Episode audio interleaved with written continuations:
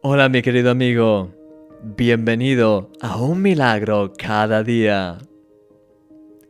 En el principio Dios creó los cielos y la tierra. ¿Te suena este pasaje? Es el primer versículo de la Biblia. La creación de Dios es impresionante, pero más impresionante es ver cómo Dios creó todo. Dice la Biblia que Dios dijo, sea la luz y fue la luz. Él fue nombrando las cosas y dando órdenes, y todo en la creación obedecía sus instrucciones. Por supuesto, hay dimensiones de sabiduría que nos sobrepasan en esto, pero el punto que más quiero destacar aquí es que Dios creó todas las cosas por medio de su palabra. Las palabras de Dios son creadoras, Dice la Biblia que Él llama las cosas que no son como si fuesen. Y nosotros, como corona de su creación, hemos recibido también la capacidad de hablar y de usar nuestras voces.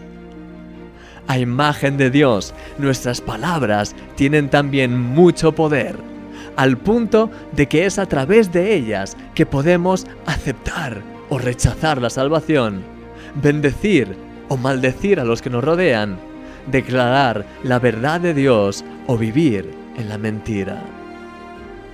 A lo largo de esta semana vamos a analizar el enorme poder que tienen nuestras palabras, a la vez que compartiré contigo siete claves que te ayudarán a usarlas de manera sabia para que sean una bendición tanto para tu vida como para la vida de los que te rodean. ¿Estás listo? Vamos a orar. Señor, gracias por todo lo que haces en nuestras vidas, Dios mío. Te pido que nos ayudes a usar nuestras palabras de tal manera que sean agradables, que cada palabra que salga de nuestra boca sea agradable según tu corazón, Señor, para bendición de los demás. Ayúdanos a aprender lo máximo posible durante esta semana y a crecer siempre en ti. En el nombre de Jesús. Amén. Mi querido amigo, eres precioso para Dios porque eres un milagro. Y yo soy tu amigo, Christian Misch.